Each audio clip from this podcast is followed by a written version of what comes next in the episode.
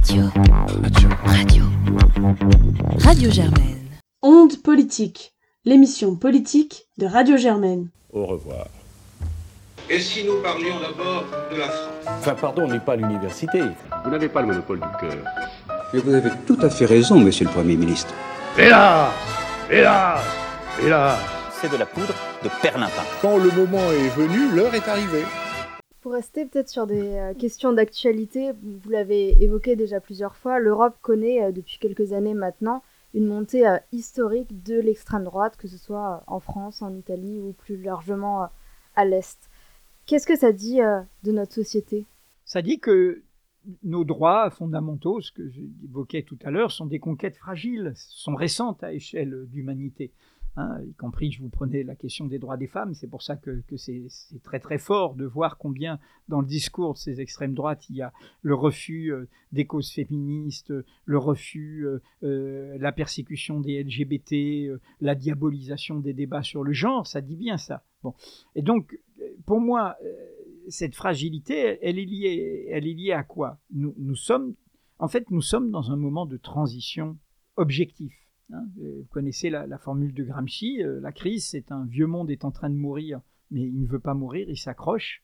Et puis un nouveau monde tarde à naître, il est là, mais il tarde à s'imposer. Entre les deux, dans cet intervalle, surgissent les monstres. On est dans ce moment-là. On est dans ce moment-là. Et le vieux monde qui ne veut pas mourir, c'est ce monde bah, de, l'extrême inégalité des richesses. Hein. Les ultra-riches, dans les années 70, on ne connaissait pas les ultra-riches. Ça n'existait pas comme ça. Euh, la hiérarchie de, revenus, elle était de 1 à 40. Enfin, vous trouverez, vous réviserez ça mieux que moi à Sciences Po. Et aujourd'hui, elle est de 1 à 300 ou à 500. Euh, euh, l'ampleur de ces cadeaux fiscaux qui sont faits, le refus, la politique rooseveltienne de taxation des riches. We are a free country. Oui, on a le droit de s'enrichir. Mais tu dois rendre à la société. Jusqu'aux années 70, les plus riches payaient jusqu'à 95% d'impôts. Et il leur restait beaucoup d'argent il leur restait beaucoup d'argent. Donc euh, il y a eu une offensive pour, au fond, remettre la logique de l'argent, de l'enrichissement, de la concurrence, de la compétition, de l'inégalité. Bon, et ça, ça fait du mal à la société, ça fait du mal au commun. Du coup, les sociétés souffrent. Plus, se rajoute à ça une révolution. Donc les dominants veulent, euh, veulent remporter leur revanche. Hein, hein. Euh, comme l'a dit Warren Buffett, oui, il y a une guerre de classe et c'est nous qui la gagnons. Donc voilà, ok. Donc il y a ça. Deuxièmement, il y a objectivement toujours une révolution industrielle. Le numérique est le moteur d'une révolution industrielle qui va peut-être au-delà de la machine à vapeur et de l'électricité. C'est peut-être l'équivalent de l'imprimerie.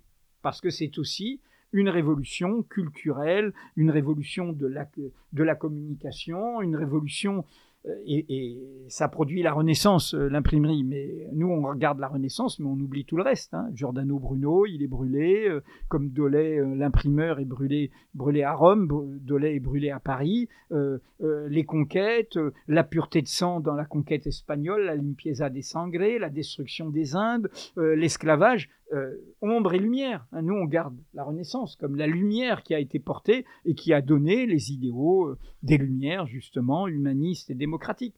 On est dans un moment de la même ampleur. On est dans ce basculement du monde entre un niveau d'inégalité et d'oppression intolérable, un niveau, une réalité de bouleversement euh, objectif par cette révolution euh, industrielle de notre modernité et la fin d'un cycle de cinq siècles où l'Occident, création politique, pensait donner le là du monde.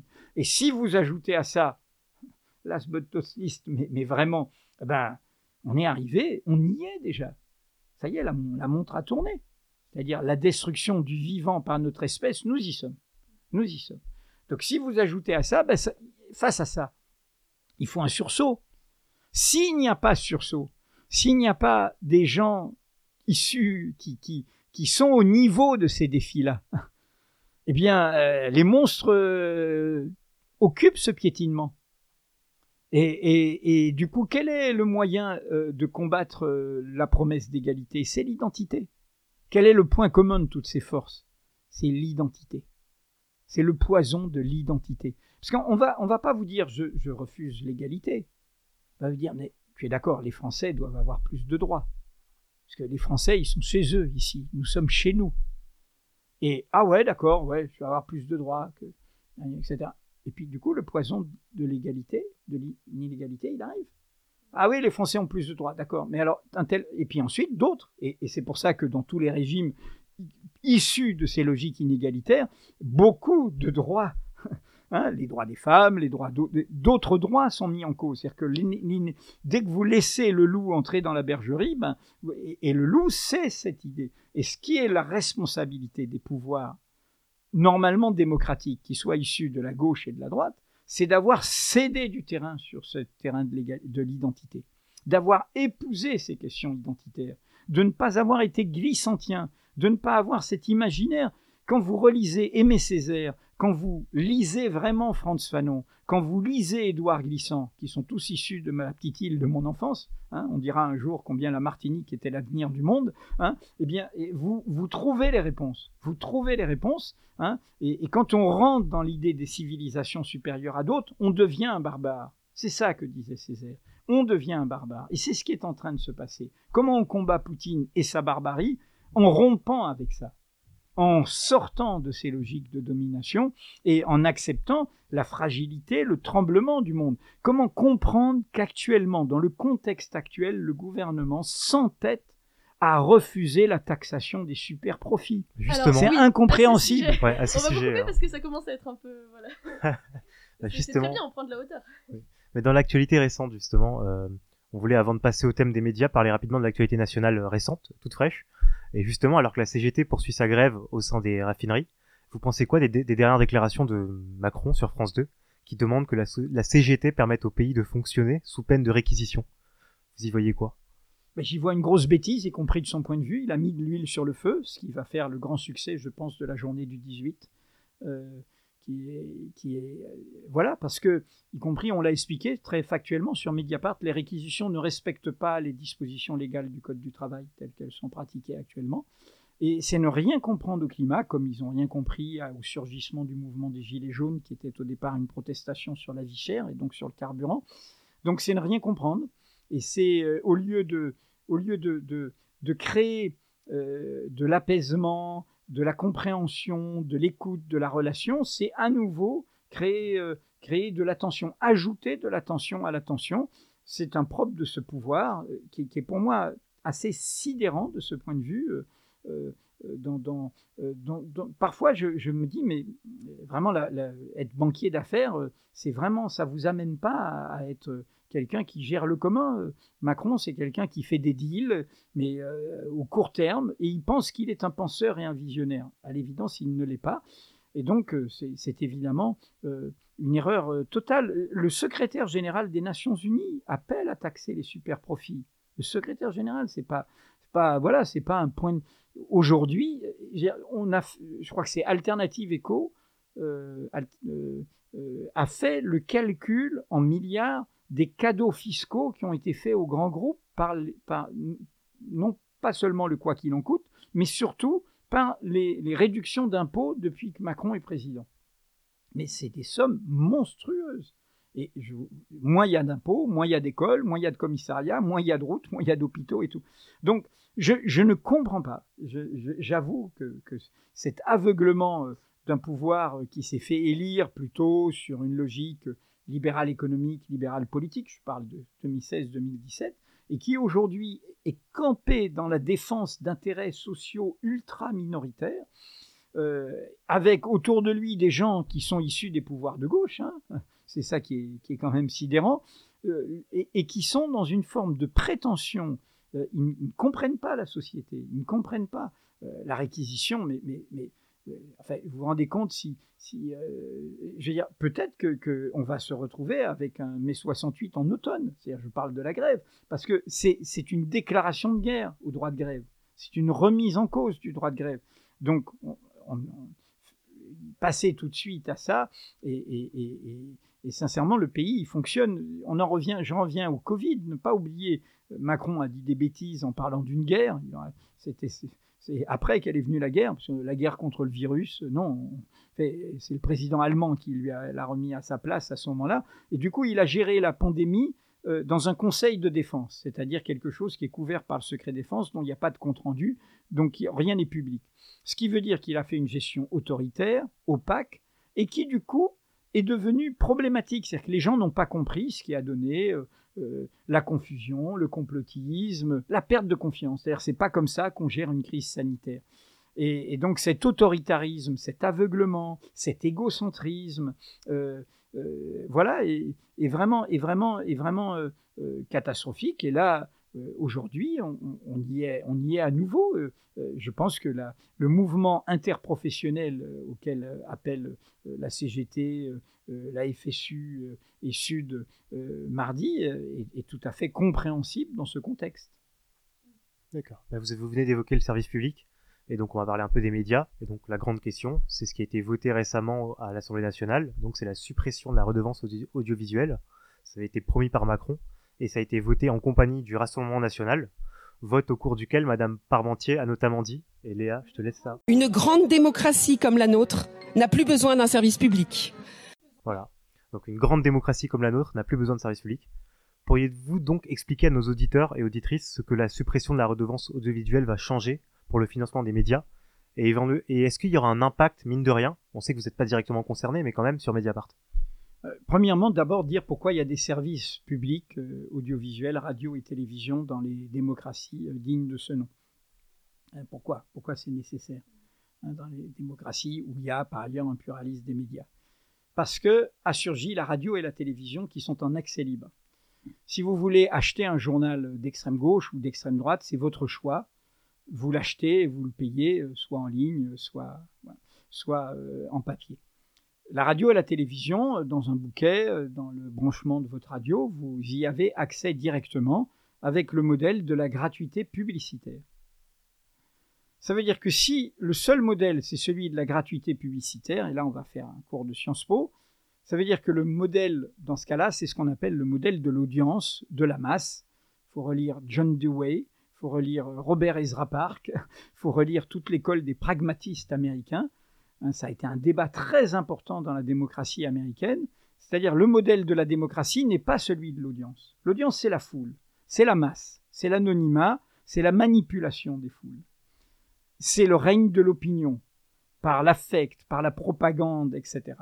Une démocratie, c'est la construction d'un public, d'un public et d'une conversation démocratique. Et donc les démocraties, avec plus ou moins de réussite, se sont dit à un moment, mais si on laisse des radios et des télévisions être faire sans aucune régulation et faire tout ce qu'ils veulent, eh bien le débat public va s'affaisser et laisser la place uniquement au règne des opinions qui vont tuer les informations, donc les vérités de fait. Et du coup, il faut des services publics avec une autre exigence. Donc la défense d'un service public, c'est éviter ce que Hannah Arendt prévoyait euh, dans un texte qui s'appelle Vérité et politique, qu'elle a publié en 67 dans le New Yorker, Truth and Politics, où elle disait le danger qui nous menace, c'est que les vérités d'opinion, qui peuvent être raisonnables mais qui peuvent être folles, qui peuvent être des vérités de déduction, de raisonnement, mais des vérités de passion, des vérités euh, de destruction, de haine, de violence, que ces vérités d'opinion tuent les vérités les plus essentielles en démocratie, qu'elle appelait truth of facts, les vérités de fait qui concernent le présent et le passé, des vérités sourcées, documentées, etc. Et là, on a un double renoncement en France. Un premier renoncement qui est le recul de la régulation. Il n'est pas normal, alors qu'il y a une chaîne hertzienne, une fréquence hertzienne, c'est un bien public. Le CSA, devenu l'ARCOM, accepte une convention pour le donner pendant une durée déterminée à un opérateur privé.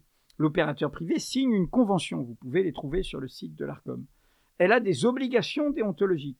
Ça ne peut pas être une chaîne d'opinion. Ça ne peut pas piétiner le préambule de la Constitution, la Déclaration des droits, l'égalité des droits. Ça ne peut pas. Si ça fait ça, ça devient une chaîne d'opinion et demain après-demain, ce sera Radio Mille Collines au Rwanda. Parce que ça arrive ça arrive quand même que des médias puissent provoquer la haine. Et donc, il est incompréhensible qu'au-delà de petites amendes par-ci par-là, une chaîne comme CNews, qui est une chaîne d'extrême droite, qui euh, blablatent sur la haine, sur la, sur le, etc., euh, que ça n'ait posé aucun problème. Donc ils ont reculé sur la régulation, et dans le même moment, ils reculent et ils donnent la main à l'extrême droite, parce que c'est comme ça que Zemmour est sorti, par la promotion médiatique par la promotion médiatique, par ces médias qui sont sous le contrôle d'oligarques qui, les, qui tombent le masque, hein, euh, euh, au-delà de leurs intérêts financiers, de leurs obsessions idéologiques. Et donc, alors qu'il y a ça, et alors que l'extrême droite, forçant l'attentage, dit Marine Le Pen comme Zemmour, suppression de la radio publique et de la télé publique, là-dessus, Macron tout seul dit suppression de la redevance. Quelle est la conséquence? C'est pas que du coup le service public va manquer d'une recette dont je rappelle qu'elle était très faible. Elle était presque moitié moins de la redevance allemande. Hein. Il y a un service public en Allemagne et ça ne leur viendrait pas à l'idée de le supprimer et de l'enlever cette recette. Mais cette recette, de manière démagogique, vous allez payer moins, elle met encore plus le service public. C'est un paradoxe. Sous la dépendance de l'État, donc des occupants de l'État d'aujourd'hui, voire de demain. C'est-à-dire qu'avant, avec la redevance, le service public peut dire à l'État attendez, moi, c'est les citoyens qui me font vivre. C'est pas vous, c'est pas votre budget que vous avez fixé. Et là, c'est l'inverse, c'est l'État qui va fixer le budget. Et vous en avez eu un petit symbole qui est tombé aujourd'hui. Normalement, il y a un député qui siège au conseil d'administration de France Télévisions. C'est normalement le ou la présidente de la commission des affaires culturelles. Et là, bizarrement, ils ont nommé une députée En Marche enfin euh, Renaissance maintenant, euh, qui vient de la droite et qui est très idéologiquement marquée, Aurore Berger. C'est-à-dire tout d'un coup quelqu'un qui a un profil de commissaire politique. Ils jouent avec ça. Ils affaiblissent ce service public. Mais l'accident démocratique peut arriver. Il a failli arriver déjà à deux reprises. Hein. Il peut arriver en 2027. Et il va arriver en 2027 et là, il y aura Madame Le Pen, elle va peut-être pas privatiser, elle va dire mais je l'ai le service public, il est pour moi.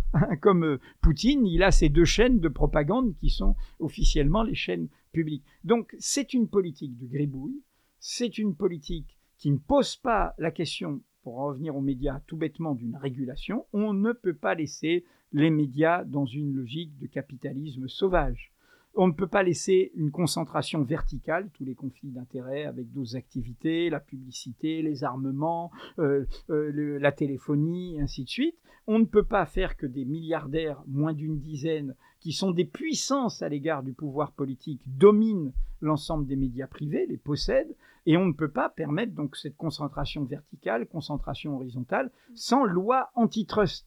C'est impossible.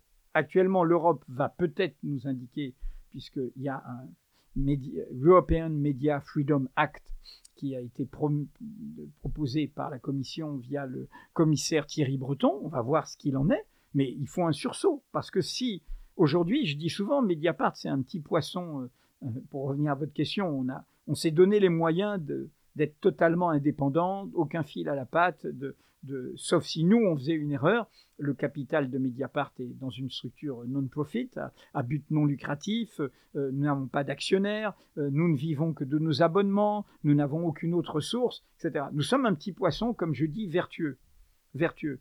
Mais le problème, c'est qu'il nage dans une mer polluée face à de gros requins.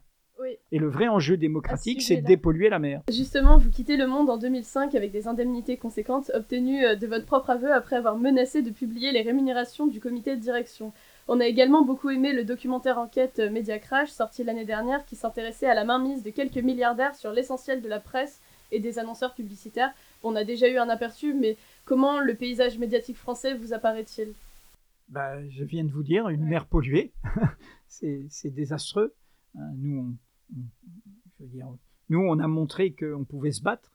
On a montré à toute la profession qu'on pouvait créer de la valeur. J'ai fait un livre qui s'appelle La valeur de l'information pour les 10 ans de Mediapart pour expliquer ça. Hein. Euh, valeur démocratique, valeur professionnelle, valeur économique, puisqu'on a été les premiers à défendre ce modèle de l'abonnement. Euh, mais euh, aujourd'hui, j'estime la situation désastreuse, très dangereuse. Et encore une fois, si un jour, vous savez, c'est c'est ça, c'est des moments de, cristallisation. Hein. S'il y a un moment euh, entre la montée de l'extrême droite euh, et ces oligarques qui domine le paysage aussi bien médiatique et économique en lien au pouvoir politique et qu'un jour la fusion se fait. Hein, ne pas oublier que, l'extrême droite italienne, elle a comme symbole justement un milliardaire un peu mafieux qui, s'est étendu dans les médias, qui a banalisé l'idéologie de l'extrême droite, c'est Berlusconi. Hein. Et, donc si aujourd'hui euh, euh, l'extrême droite est, bien en place en Italie, c'est parce qu'elle est en place déjà dans le débat public depuis longtemps.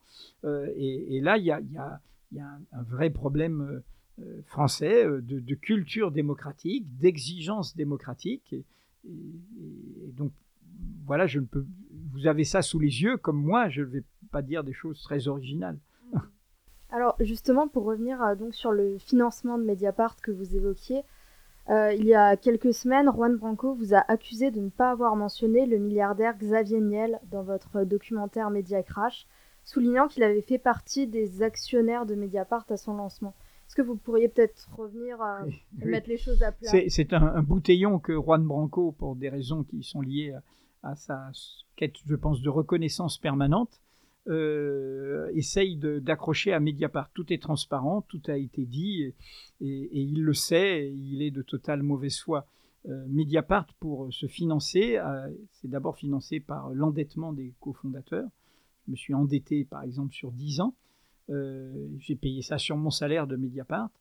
Et c'est financé par une société des amis de 86 contributeurs qui n'avait aucun pouvoir euh, actionnarial et qui était représenté au conseil d'administration de Mediapart par un très bon ami, qui est une figure de l'école mathématique française, qui est euh, Michel Brouet, hein, qui, a, dirigé l'Institut Henri Poincaré et les mathématiques à, à Normal Sup. Et donc euh, ces 86 contributeurs, on est dans les années 2008-2009, étaient des gens très divers.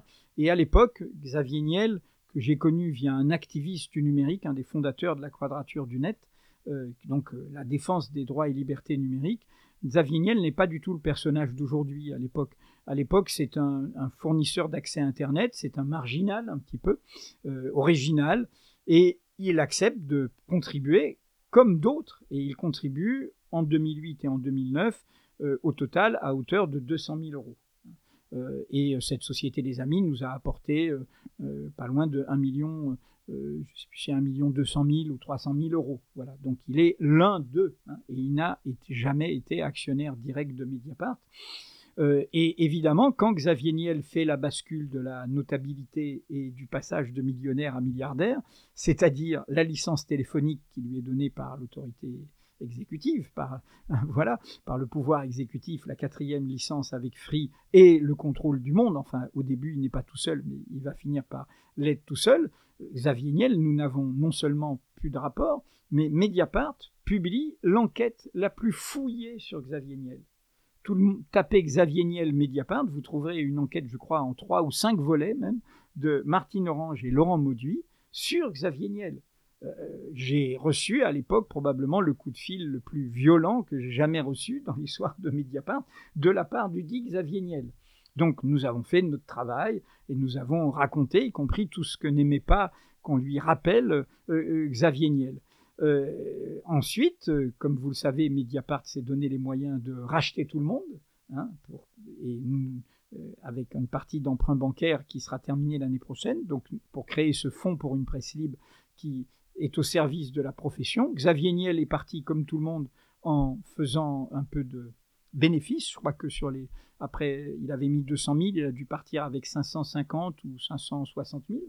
Il n'a pas mis un centime dans le fond pour une précipe, il a tout gardé pour lui, donc euh, tant bien lui fasse. Euh, et nous n'avons pas de relation euh, particulière avec lui. Quant au film Media Crash, c'est un film, donc Xavier Niel est montré au tout début du film parmi tous les autres oligarques. Et comme tout film, on raconte des histoires qu'on peut documenter. Mais d'ailleurs, il y en a une qui se passe où? Au monde. Se passe au monde. Louis Dreyfus répond. Et euh, c'est bien le monde, c'est bien l'actionnaire principal, et bien Xavier Niel. Donc euh, tout ça, tout ça est un, faux procès. Je, vous mets en garde parce que euh, j'ai vu, hein, j'ai connu Ron Branco qui, a, qui, a, tourné autour de Mediapart, autour de Julien Assange, de plein d'autres choses. Mais comme d'autres, notre époque de transition dont je vous parlais tout à l'heure, et c'est ce qui me sauve, moi, c'est le collectif. Notre époque de transition, c'est une époque où des gens pensent qu'ils peuvent s'autoriser que d'eux-mêmes. Ça crée des aventures, des aventuriers. Et peut-être que Emmanuel Macron en est un exemple, un aventurier, hein, euh, sans histoire collective. Et ça, c'est très dangereux dans une époque comme celle-là, car vous n'avez pas d'ancrage et vous pouvez aller je ne sais où. Hein, je ne sais où. Les années 30 ont donné ça. Je vous rappelle que Drieux-La Rochelle, euh, dix ans avant d'être collaborateur, il est euh, sympathisant du Parti communiste. Hein. Et puis, ouf, ça, voilà, il y, a des itinéraires comme ça. Et donc, je dis pas ça du tout sur Ron Branco, hein, c'est pas du tout ce que je voulais dire. Mais je dis que les gens qui pensent qu'ils peuvent s'autoriser que d'eux-mêmes, de leur euh, vedettariat, de leur nombre de followers, de leur nombre de likes, de leur nombre d'amis sur Facebook, etc. Attention, attention.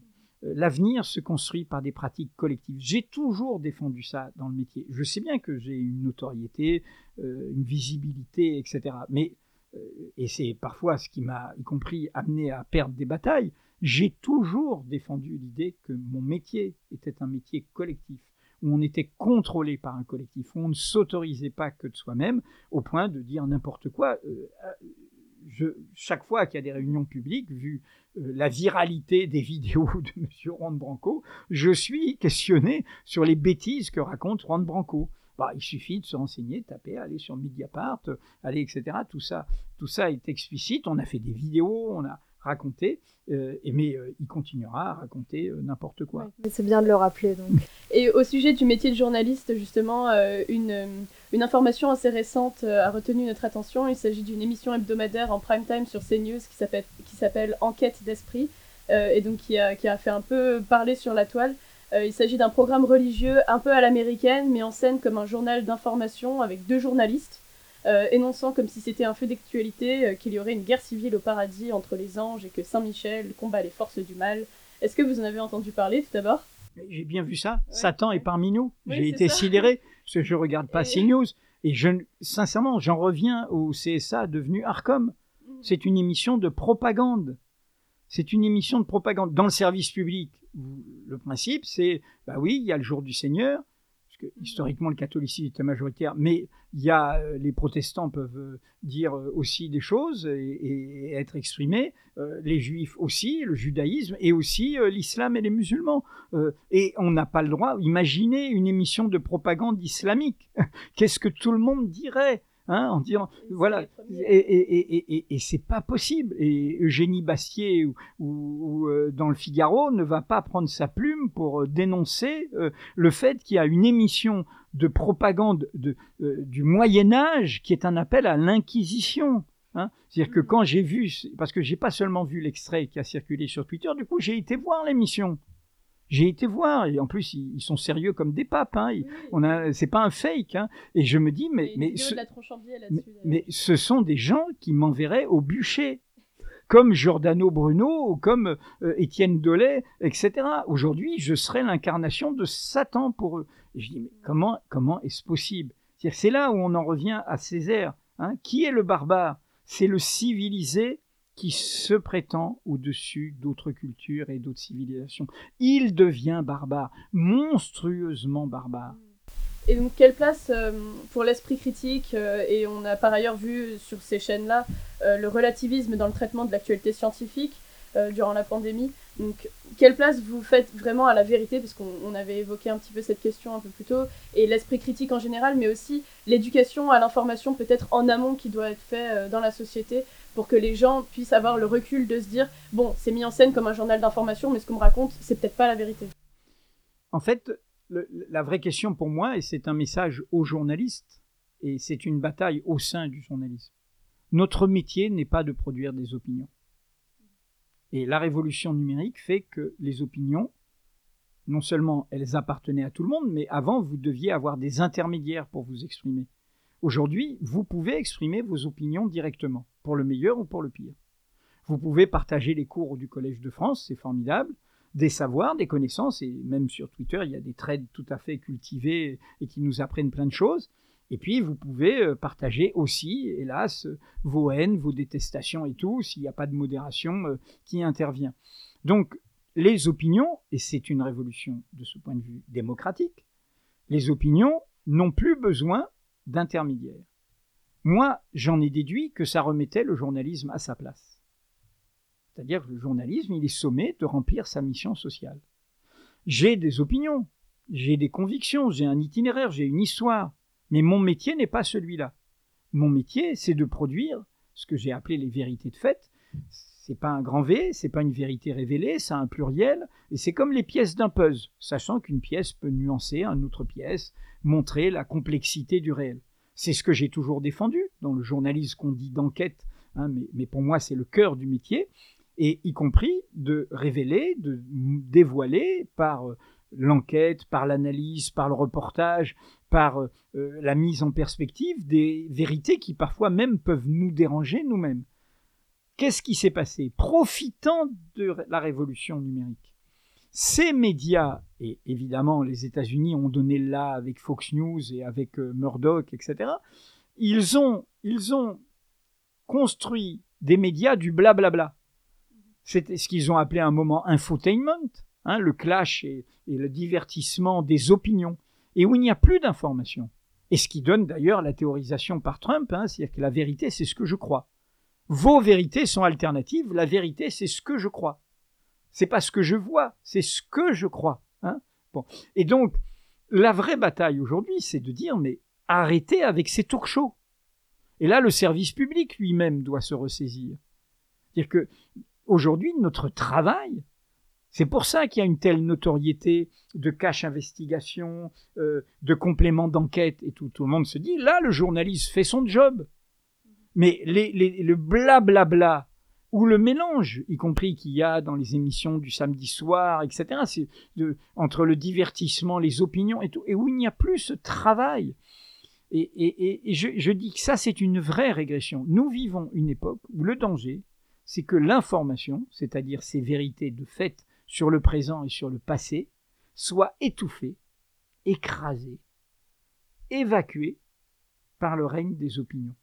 Merci et beaucoup. ça, ça c'est terrible. Merci beaucoup, monsieur. Alors, notre émission touche à sa fin. On va faire des, restions, des questions à réponse très courtes. Très courtes. Très courtes. Et un peu plus légères. Alors, tout d'abord, référence à Nietzsche, hommage à Clémenceau, précurseur, précurseur du M for Movember, les étudiants de Sciences Po se demandent, monsieur Plenel, quelle est l'histoire de votre moustache? Euh, C'est très simple. J'ai voulu me vieillir très tôt, peut-être parce que j'avais pensé qu'on ne me prenait pas au sérieux, j'en sais rien. Euh, j'ai laissé pousser, j'ai même, et j'ai découvert une photo récemment à la contemporaine, l'ex-BDIC à Nanterre, où j'ai une barbiche. Euh, j'ai même à un moment porté des petites lunettes pour faire comme Trotsky. Bref, voilà, je, me composais probablement un personnage. Et puis après, euh, bah, finalement, voilà, c'est resté. Je me le suis rasé une fois pendant un été. Je me suis trouvé que j'avais l'air d'un gamin. du coup, j'ai laissé repousser. Et maintenant, ça fait partie. Voilà, c'est là. Voilà, j'ai, voilà, c'est c'était banal, hein, il y a un siècle. Hein, tous les hommes avaient des, moustaches, des barbes. La barbe est de retour. Hein, la barbe est partout. Euh, les hipsters, euh, plus ou moins coupés et tout. La moustache reste un peu euh, brassens. voilà, mais bon, voilà, ça fait partie. C'est l'histoire d'un jeune qui est ailleurs. Et, et, puis peut-être aussi, je vais vous le dire, allez, j'étais guévariste, moi, fondamentalement, dans ma jeunesse. Hein. Euh, j'étais de, de tiers-mondiste, j'étais, voilà, les barboudos, euh, voilà. Bon, donc, euh, j'étais, et c'est une moustache latino, ma moustache. Alors maintenant, veut dire, à, à, Istanbul, on me prend pour un turc, donc c'est une moustache qui permet de dire, ben voilà, le, hein, on partage des habitus divers, variés. Voilà, vous avez vu, ils n'ont pas de moustache au Kremlin, en effet, vous avez raison. oui. Euh, Qu'aimeriez-vous dire aux étudiants de Sciences Po qui veulent s'engager en politique mais n'ont pas forcément d'expérience militante ni une telle culture familiale? Ouais, moi je pense pas que mon itinéraire soit lié. Il y a, il y a un chemin de famille, mais après j'ai fait mon chemin moi-même. J'aime bien cette formule de, de, glissant, agis en ton lieu, mais pense avec le monde. D'abord, euh, voilà, moi j'ai voilà, il faut d'abord être au rendez-vous de son époque. Aujourd'hui, est-ce que c'est d'abord chercher une organisation Mais c'est peut-être être du côté des solidarités internationales, que ce soit avec l'Ukraine ou avec l'Iran, du côté des SOS Méditerranée et des migrants, du côté de... Voilà, après, vous faites un chemin, vous trouvez des collectifs, vous inventez des choses. En tout cas, quand on est jeune, pour moi, c'est et là, je trouve terrible certains discours qui sont tenus vis-à-vis des lycéens ou vis-à-vis des, étudiants. Je veux dire, c'est normal qu'on soit, qu'on veuille bousculer le monde. C'est normal qu'on veuille le réveiller. C'est normal qu'on veuille le sortir de son confort. Si on ne le fait pas à cet âge-là, donc voilà, et que c'est des excès. Je regarde par exemple ce débat très, qui oppose d'ailleurs des féministes de l'ancienne génération et de la nouvelle avec du conservatisme vraiment caricatural dans la bouche de Madame Badinter. Euh, euh, comment dire euh, Voilà, oui, MeToo a ses excès inévitables parce qu'il faut bousculer une chape de plomb quand même. C'est terrible toutes ces histoires quand on. Vous vous rendez compte que, que l'Église française, on a, on a participé nous à l'enquête qui a révélé le nombre, le nombre euh, on a déclenché plutôt ce qui a provoqué euh, l'enquête euh, déclenchée par l'épiscopat avec M. Sauvé. Mais, c'est terrible, comme ampleur de, de, cette histoire. Et donc, voilà, que, il, faut écouter, accepter d'être bousculé. Et, moi, mon bonheur, pour dire me posez des questions un peu personnelles, mon bonheur, c'est de me retrouver avec les autres cofondateurs de Mediapart dans une histoire où c'est une jeunesse qui fait Mediapart et qui me bouscule aussi. Et c'est une et, c'est ce qui peut-être me, me, protège ou me sauve. Avec les blogs et tout ça aussi, euh, la partie où le, les lecteurs peuvent écrire. Je dis ça pour nos auditoristes qui pourraient ne pas connaître. Euh, On est le seul journal participatif aujourd'hui avec une régulation interne. Hein, à laquelle on veille, mais qui fait qu'il y, a, plein d'alertes. Par exemple, hier, il y avait euh, euh, un blog de gens euh, qui, suivent les yachts.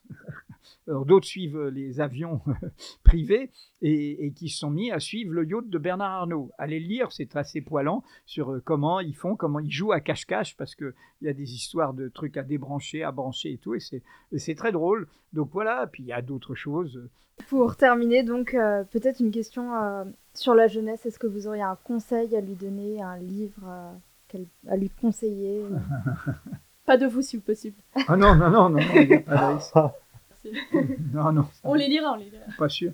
Euh, j'en avais un auquel j'ai pensé tout à l'heure, c'était Homme libre de Arthur Comte sur euh, l'ORTF.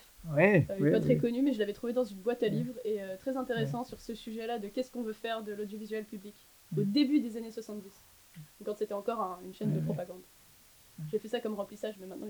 Oui, non. Non, non, c'est très compliqué de, de sortir, sortir un, un, livre comme ça et tout. Mais, mais bon, si on lit. Euh... Moi, un des jardins, j'ai des jardins comme ça, à côté, comme ça, et qui sont du côté de la poésie.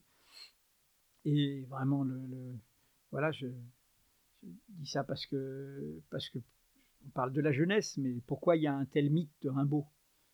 Parce que voilà, il y a une sorte d'invention et de cri. Rimbaud a été spectateur de la Commune de Paris, et voilà, et, et, quand ce jeune homme est une saison en enfer et tout le reste qui est, exceptionnel et, où il y a une critique même du colonialisme et tout ça, Rimbaud va se perdre après, on le sait tous. Hein, il va, il va être dans une sorte de chagrin et, et d'égarement et de trafic d'armes et de tout ce que vous savez comme ça, il va se perdre. Mais mais quand on, quand on lit ça, on voit bien ce surgissement. Dis ça, je vais vous faire une confidence. La première chose que j'ai voulu faire publier, c'est un recueil de poèmes. Je l'ai toujours.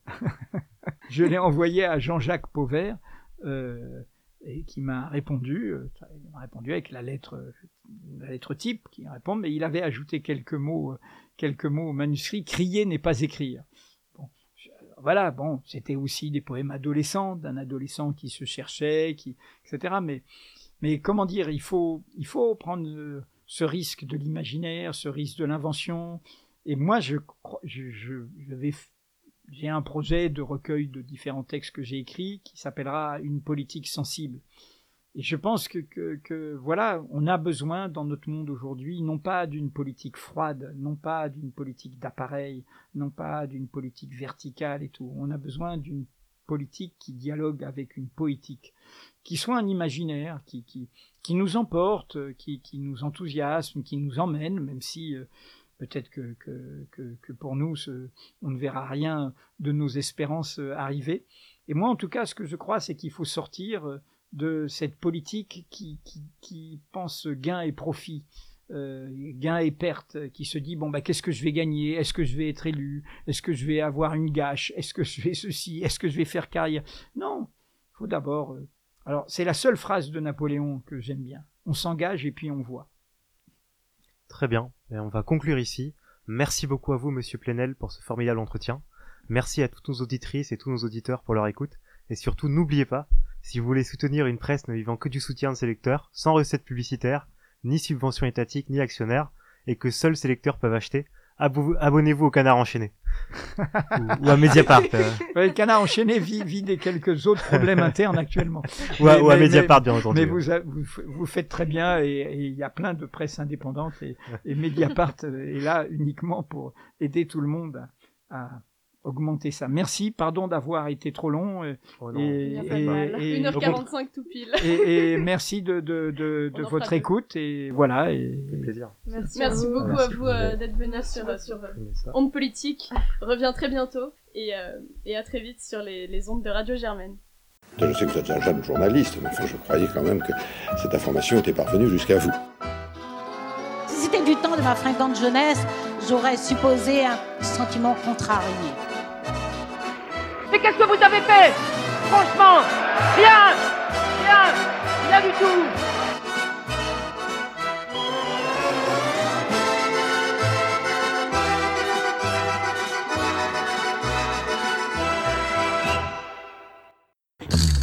Radio. Radio. Radio. Radio Germaine.